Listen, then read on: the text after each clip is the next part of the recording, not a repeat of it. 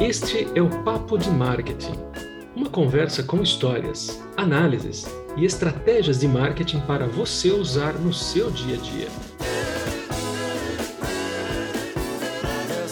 Apresentação de Theo Augusto Monteiro e Gino Belli. Este é o Papo de Marketing.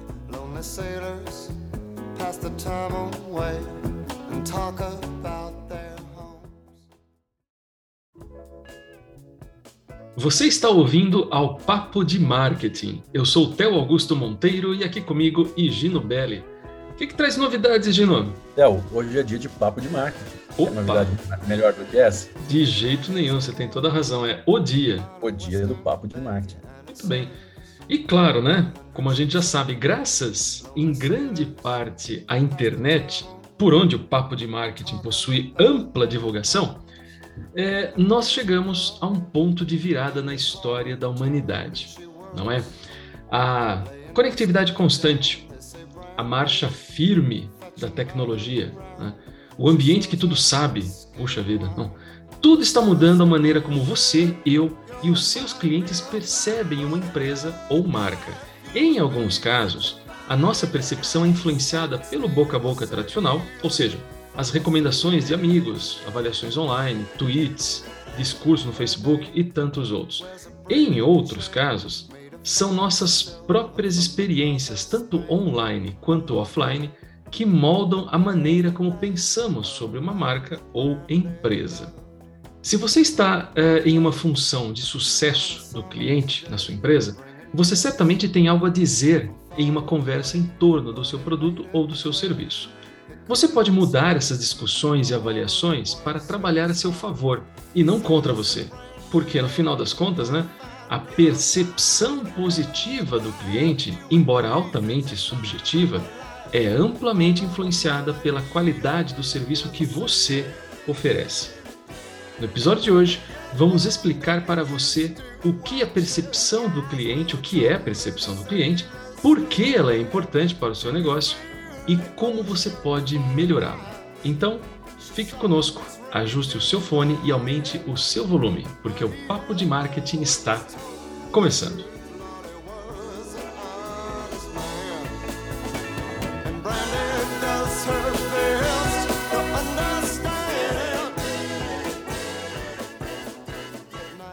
Gino, começando do começo, explique para nós o que é a percepção do consumidor. Opa, vamos lá, Theo. Se eu não estou enganado, a percepção do cliente diz respeito à opinião do cliente sobre o seu negócio ou produtos. É, em suma, a percepção resume como os clientes se sentem em relação à sua marca, incluindo todas as experiências diretas ou indiretas que tiveram com a sua empresa. E mais, né? Ao monitorar a percepção do cliente, a sua empresa ela pode identificar pontos problemáticos comuns de seu cliente e melhorar também a jornada do cliente. E já que você falou em monitorar a percepção, medir a percepção do cliente requer que você colete uma variedade de dados, tanto qualitativos quanto quantitativos do seu cliente. De uma forma geral, você precisará analisar recursos como relatórios de uso de produtos, eh, pesquisas NPS, lembra? Net Promoter Score? Então, serve para isso também, né? Uh, além de entrevistas com seus clientes para obter uma visão mais precisa de suas percepções. E se você não tiver esses dados, calma, né? considere adotar ferramentas de feedback do cliente para ajudá-lo a coletar essas informações de sua base de clientes. Isso é bem simples, não é? O que nos leva, Gino, a uma nova pergunta. Por que a percepção do cliente é importante? Olha só, um em cada três clientes deixará uma marca que ama apenas após uma experiência ruim. Isso mesmo, só uma. É verdade, não precisa de muito, não. Em outras palavras, não estamos longe de um mundo em que a percepção de seus clientes sobre sua marca e qualidade do serviço possa ter precedência sobre as vantagens competitivas tradicionais, como preços, recursos ou até mesmo a usabilidade, a forma com que as pessoas usam os seus produtos. E se você não está investindo na experiência e percepção do cliente, certamente você corre o risco de ficar para trás.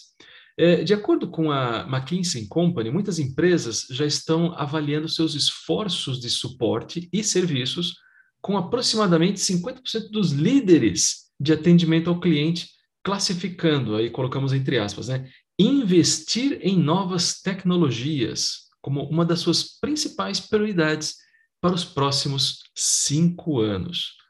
E olha, Geno, não vamos muito longe, viu? Eu publiquei um post recentemente sobre o encerramento das atividades da grande varejista de móveis e decorações, a Etna, lembra?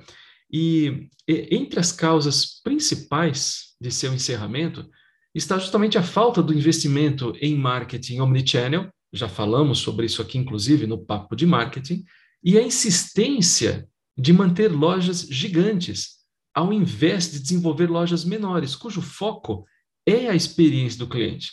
Está aí mais um exemplo de qual foco o seu negócio ou empreendimento deve ter. História, né, Théo? A idade da pedra não acabou por falta de pedra, né? Exato. E falando em evolução, né, uh, se nós não tivéssemos capacidade de nos adaptar a constantes mudanças, ainda estaríamos nas cavernas lá atrás. É verdade. Isso é bem verdade mesmo. E agora que sabemos por que a percepção do cliente é importante, vamos nos aprofundar um pouco nas diferentes maneiras de melhorá-la e, claro, mantê-las em seus negócios. O Higino e eu separamos oito formas de melhorar a percepção de seu cliente em relação ao seu negócio. Vamos para a primeira. Olhe para dentro. E muita gente pergunta, né? Mas para dentro de quê? Né? Bom, olha só. Faça a seguinte pergunta. Depois você fala, Egino, aguenta as pontas aí. você, você está colocando o processo de seu negócio sobre as pessoas? Diga lá, Egino, complementa aí. Não, eu, só, eu, só, eu só achei engraçado, né? Tipo, dentro de quê? Pô, é, tem que abstrair, né? Tem que pensar fora da caixa, né? É, tá aí. Você já. É isso aí, tá vendo? Escuta o papo de marketing que você vai saber olhar para dentro de onde, não é verdade? Pronto, disse tudo. Né? E um dos maiores obstáculos que, é, que as empresas muitas vezes precisam superar é a abordagem processada para o sucesso do cliente. É como se fosse no supermercado e encontrasse uma lata escrito processos para o cliente. Não dá, né? Fica um negócio enlatado demais. Então, é, embora seja muito valioso ter uma direção, muito processo, muito protocolo pode atrapalhar as interações humanas reais, que é o que realmente importa. Exatamente, Théo. E para garantir que a sua empresa não esteja atrapalhando, separe um tempo para avaliar sua abordagem existente. Né? Como você mesmo disse, né? apesar do, do enlatado existir, isso não quer dizer que todo enlatado é bom para todo mundo. Né? Às vezes a gente tem que mexer um pouquinho no que está ali. Né? Então, não existe nada tão é, é, algo que seja tão geral e, e, atenda todo mundo. Cada empresa tem a sua especificidade, né? Cada mercado tem a sua especificidade, né? Então, fica a dica aí, né? Verdade, Gino. E até para ajudar na sua avaliação, vamos perguntar a nós mesmos, né? Você está sendo proativo ou reativo em suas comunicações com os clientes? Ou até uma outra questão para refletir. Eh, você está chegando até eles antes que surja um problema ou se esforçando para coletar as informações necessárias à medida que o problema aumenta? São esses detalhes que fazem toda a diferença. Verdade, Théo. Ficar dando uma de bombeirão, né? Só apagando incêndio não dá muito certo. e, e olha só, tem um segundo ponto aqui, Théo. Vale a pena a gente destacar. Vamos chamar de toque um acorde emocional com seus clientes. Olha só, pense nisso, né? Ações e palavras têm muito peso com os clientes. Então, para construir laços fortes e promover uma experiência positiva, é, você deve demonstrar ativamente um interesse e compromisso de longo prazo com o relacionamento em todos os pontos de contato. Essa tarefa, ela exige que você vá além da superfície e ouça ativamente as necessidades e objetivos de um cliente. E, ao mesmo tempo, em que se sintoniza com os detalhes que estão deixando aí de fora, certo? E é essa atenção aos detalhes que pode ser facilmente alcançada se você aplicar pelo menos quatro elementos muito simples desenvolvidos pelo especialista em som e comunicação, Julian Treasure. São eles: receber, apreciar, resumir e perguntar. Esse processo de extração com esses quatro elementos força você a ouvir com mais atenção, ao mesmo tempo em que concede ao seu cliente permissão para falar aberta e livremente sobre suas preocupações, problemas ou reclamações. Bem simples, não? Se é. Quanto mais eles revelarem, mais oportunidades você terá para explorar suas motivações e intenções para guiá-los de forma efetiva em direção ao resultado desejado. Só que com uma grande diferença, de maneira mais humana e mais empática. Então, olha a gente falando de empatia. De novo, de novo, de novo aqui no Papo de Marketing. Tem que frisar bem. Falamos muito sobre empatia. E não é à toa, não, Egino. As pessoas, às vezes, esquecem da força que uma atitude empática tem em seus relacionamentos. Isso não é diferente no relacionamento entre a sua empresa e o seu cliente. E já que estamos falando em empatia, vamos para o terceiro ponto. Apoie-se em uma linguagem positiva. A doutora Barbara Fredrickson, uma das principais pesquisadoras do estudo da positividade, sugere que as emoções positivas têm o poder de nos abrir. Em outras palavras, esses sentimentos nos permitem ver mais, né? ou como você mesmo comentou, Gina, agora há pouco, pensar fora da caixa. Né? Eles mudam nossa perspectiva e nossa compreensão das possibilidades à nossa frente. O problema é que as pessoas muitas vezes hesitam em introduzir esses tipos de emoções positivas no mundo dos negócios, operando sob a noção de que não é apropriado ou então que deve ser minimizado, coisas do tipo.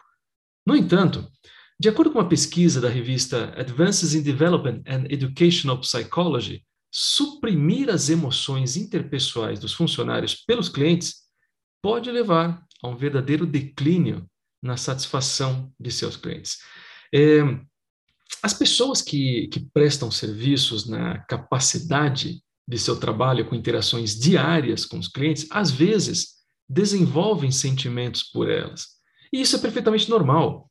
A expressão de emoções positivas naturais costuma ser muito bem recebida pelo seu cliente e provavelmente vai contribuir e muito para a sua satisfação e também o desenvolvimento da sua lealdade, não é mesmo?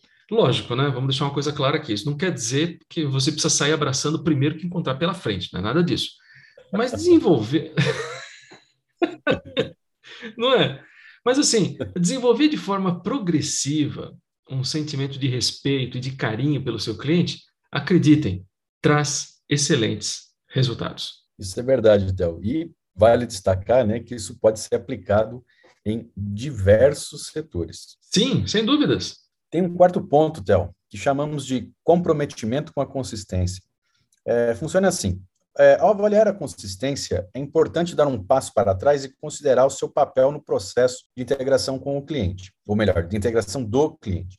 É, para criar uma percepção positiva do cliente, é, você deve garantir que a transferência das vendas para o suporte ou o sucesso do cliente seja fluida e reflita como você deseja que as pessoas vejam a sua marca. E para alcançar esse tipo de experiência harmoniosa, é útil estabelecer valores operacionais centrais, como o respeito, a integridade e o foco no cliente. E tudo isso para servir como uma estrutura sólida para todas as interações de sua marca com o seu cliente. Bem colocado, Gino. E ao fazer isso, não há dúvidas sobre como agir, né? o que pensar ou como abordar um problema do seu cliente. Você apenas faz isso. É simples. E se os valores operacionais que você comentou, Egino, forem aplicados de forma consistente, os clientes começarão a esperar esse nível de qualidade repetidamente. É claro, né? É, é claro que há e deve haver uma certa flexibilidade em torno de como você adota e aplica esses valores. Isso ajudará você a evitar que as comunicações pareçam enlatadas, né, como a gente comentou agora há pouco, prontas demais ou até mesmo impessoais demais durante as interações mais específicas com o seu cliente. Sabe aquelas mensagens padrões ou explicações que não colam? Pois é, não dá. Não dá mesmo, né, Theo? É o como dizer tudo sem dizer nada, né? Você é bem... fala um monte de palavra e, tipo, acabou, né? A pessoa, né? Ela, ela fica zonza, ela não sabe o que foi dito para ela, né? Ela não sabe se respondeu, se não respondeu. Ela só vai falar, tá, né? Tipo, é isso. É o grilo no fundo. É o grilo no fundo, exatamente, né? Deixar, não, não, pode fazer isso. Mas é a vida, né? Quantas reuniões, né, Theo? Quantas reuniões, né? A gente sai. Põe reunião nisso. Põe reunião nisso. Acontece. Faz parte do show, né? Vamos então agora para o quinto ponto, que chamamos de preenchendo as lacunas de habilidades antes que elas se tornem evidentes. Nome comprido esse, não? Fiquem tranquilos, depois daremos um jeito de encurtar isso aqui. É o seguinte: os profissionais modernos de sucesso do cliente ou de atendimento ao cliente sabem como tratá-los como seres humanos e não apenas como números de tickets de suporte. É, eles sabem quando ser proativos, quando fazer perguntas esclarecedoras e o que fazer quando não tem resposta imediata. Essas são as habilidades necessárias para uma percepção positiva do cliente. Contudo, todavia, porém, no entanto, essa abordagem habilidosa de serviço e construção de relacionamento com o cliente não vem sem treinamento adequado e também, lógico, o compromisso com o aprendizado contínuo. E como o padrão do setor continua mudando é, para atender às demandas do cliente, que é cada vez mais capacitado e informado, a, as pessoas em funções voltadas para o cliente precisam acompanhar esse ritmo. Verdade, Gino. E para maximizar sua vantagem competitiva, é importante que você, como indivíduo, bem como a sua organização, esteja ciente das habilidades e áreas de serviço que precisam ser aprimoradas e também esteja disposto a investir em um software e também treinamento para ajudar a preencher qualquer lacuna de habilidades que possam existir. Muito bem. Vamos para a sexta, Théo. Divida os silos de dados. É, o que é um silo de dados? Theo, responde, o que é um silo de dados? Momento Cultura. Não acredito que você não sabe, Gino. Claro que eu sei, Theo. Estou perguntando se você sabe. E ao vivo. É aquela pergunta para ver se está esperto, sabe? ao vivo? Opa, então vamos lá. Olha só. Um silo de dados é uma informação que só pode ser acessada por uma equipe ou departamento específico em sua empresa. É, se alguém quiser ver esses dados ou ter acesso simplesmente a eles, eles precisam se comunicar com a equipe que os possui. E isso não apenas retarda os processos internos, mas também cria interações negativas com os clientes. Nós já falamos aqui, os clientes querem transparência e ficarão facilmente frustrados se acharem que você está retendo informações. Quer um exemplo? As companhias aéreas são frequentemente criticadas pelo mau atendimento ao seu cliente. Isso porque a segurança do aeroporto dificulta o compartilhamento de certas informações pelos seus funcionários. Então, quando os voos são atrasados ou cancelados, por exemplo, os atendentes daquela companhia aérea não podem revelar certos detalhes específicos sobre aquele problema. Embora esse silo de dados mantenha os passageiros seguros, de uma certa forma, os clientes são menos compreensivos quando suas necessidades não, estão sendo atendidas. Aí já viu, né? Pois é. E pegando um gancho aí com o seu exemplo, então, é, a menos que você seja uma companhia aérea, é, seu negócio provavelmente não será restringido por um protocolo de segurança intenso. É, embora você possa ter alguns dados confidenciais, mas a maioria das informações deve ser facilmente acessível e prontamente disponível quando for relevante para as necessidades aí do, do, dos clientes. E é aqui que o gerenciamento de dados desempenha um papel crucial no aprimoramento da experiência do seu cliente. Uh, um software de gerenciamento de dados certo leva a interações mais personalizadas e, naturalmente, a uma melhor percepção do seu cliente. Falei? Falei. Falou, isso aí. Isso nos leva, Theo, ao sétimo ponto. Colete o feedback do seu cliente. Parece clichê, mas não é. lembra do, lembra do Denorex? Nossa, essa é das antigas, hein? Parece, mas não é, hein? Ó, exumação, hein? lembra Denorex? Nossa, eu lembro desse shampoo. Era, era forte, era forte. Era, era parece, mas não é porque era, era parece remédio, mas não é, né? Era, era muito cheiro, o cheiro era muito ruim. Meu Deus do céu. Mas então, né? Tirando, deixando o Denorex de lado, né? É, você não pode melhorar a percepção do cliente sem saber o que, que seus clientes já pensam sobre a sua empresa. Né? Então, no final das contas, você não quer parar de fazer algo que eles realmente gostam ou continuar fazendo algo que eles realmente odeiam. Né? Então, ao coletar o feedback do, dos seus clientes, você saberá exatamente como eles se sentem em relação a cada aspecto do seu negócio. E só um detalhe, Gino, além de coletar o feedback do cliente, tão importante quanto é você, enquanto empresa, devolver o feedback, seja agradecendo a um elogio ou respondendo a uma reclamação ou dúvida do seu cliente. De fato, Théo, o feedback ele deve ser trabalhado em via de mão dupla, senão não vai funcionar nunca. E, mas antes de mais nada, é, como podemos então coletar o feedback dos nossos clientes? Então, uhum. simples. É, o feedback do cliente ele pode ser obtido de algumas maneiras aí diferentes. Então, a maneira mais popular é os famosos questionários, né? Ou surveys, né? Mais bonito falar uma survey, né? Imagina. Não, eu apliquei uma survey, não. Você não aplicou um questionário, foi uma survey, né? Então. É mais sofisticado, né? É mais sofisticado, dá uma, né? Dá uma, dá uma imponência, né? Dá uma gourmetizada na, na, na coleta de dados do feedback, né? E, e, né, e, e, o questionário, né, ou a survey, aí é justamente para fazer uma pesquisa rápida aí com os clientes. Né? Então, você também pode é, realizar entrevistas, realizar grupos de foco para algumas conversas aí que requerem um pouco mais de, é, de profundidade, né, serem mais aprofundadas.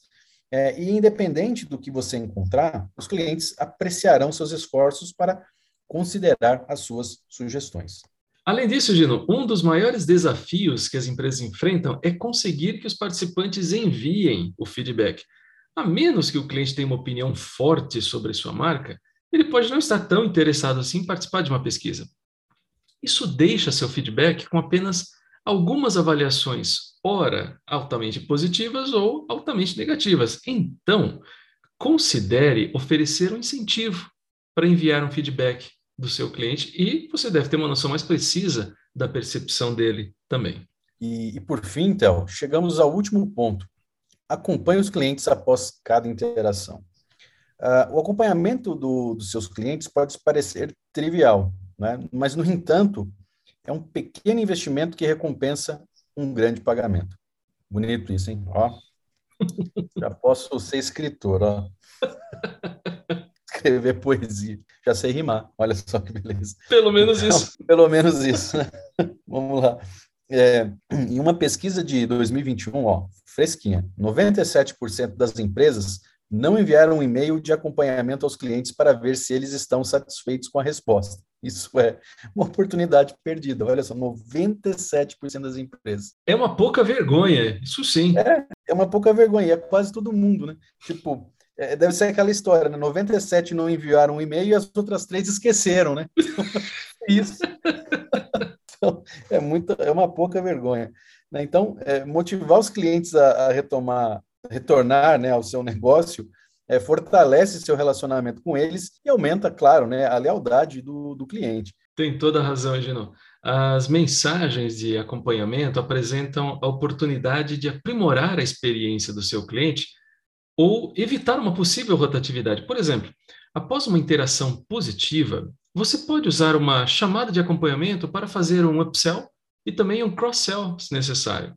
Respectivamente, né, como o cliente acabou de ter uma boa experiência, é mais provável que ele faça um upgrade no seu produto ou serviço, ou até mesmo compre um outro produto, não é mesmo? Isso mesmo, Théo. E por um outro lado, é, se a experiência do seu cliente foi negativa, você pode usar o seu acompanhamento para coletar o feedback do cliente. Então, por exemplo, pergunte por que, que a experiência deles foi ruim e assegure é, a eles né, que a sua empresa ainda é a melhor opção para alcançar aí seus objetivos. A, a PwC, né, que é a PricewaterhouseCoopers, descobriu que 32% das pessoas, após uma experiência negativa, parariam de fazer negócio com uma marca ou empresa que amavam anteriormente. É aquilo que você falou lá no início. Tá vendo só? Isso, Ó, tá vendo? Tá PwC falando. É, e nós. Né? Lógico. Também. É, é. Então, isso significa que a, que, a, que sua empresa ela pode salvar três em cada dez clientes insatisfeitos, simplesmente enviando um e-mail ou fazendo uma ligação. Então, é, ó, tá vendo só como as coisas não são complicadas? É só fazer. Como diz a Nike, just do it. Ó. Pois é, muito bem, Jean. Podemos verificar, então, que a barra para as expectativas do cliente continua subindo cada vez mais. Eles querem eliminar a complexidade envolvida na solução de seus problemas e querem que você saiba quando é apropriado equilibrar a automação versus o alcance humano. Uh, se você não reconhecer essa mudança, pode esperar que a percepção de sua marca seja afetada. Mas se você fizer as rodas girarem na direção certa, como nós explicamos aqui, enfatizando a importância dessa experiência percebida com a sua marca, bem, nós acreditamos que você apreciará o resultado. É isso aí, Théo. E falando em apreciar, vamos apreciar a trilha da semana? Ah, já? Passou rápido hoje, hein? Passou mesmo. Bem rápido. Ah, mas tudo bem, olha só. Hoje eu separei um clássico dos anos 80. Vamos falar a verdade, né, Gino? Aquela época foi um verdadeiro marco na música, não foi? Ah, sério mesmo? Foi, né? Entendedores é. entenderão. Oi, como? Olha, nós deixamos com você a música Stay on These Roads, do grupo Aha. Sensacional.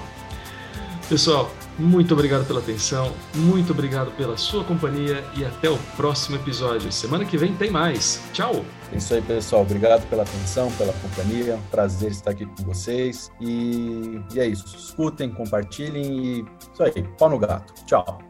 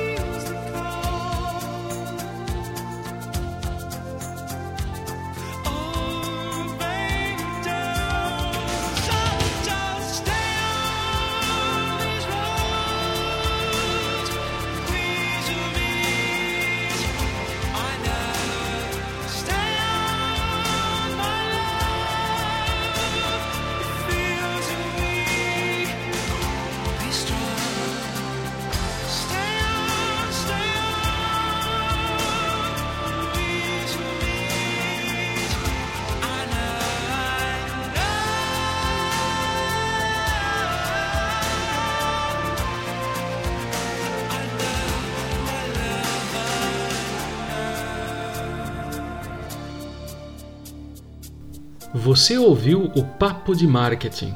Toda semana, um novo episódio com Theo Augusto Monteiro e Gino Belli.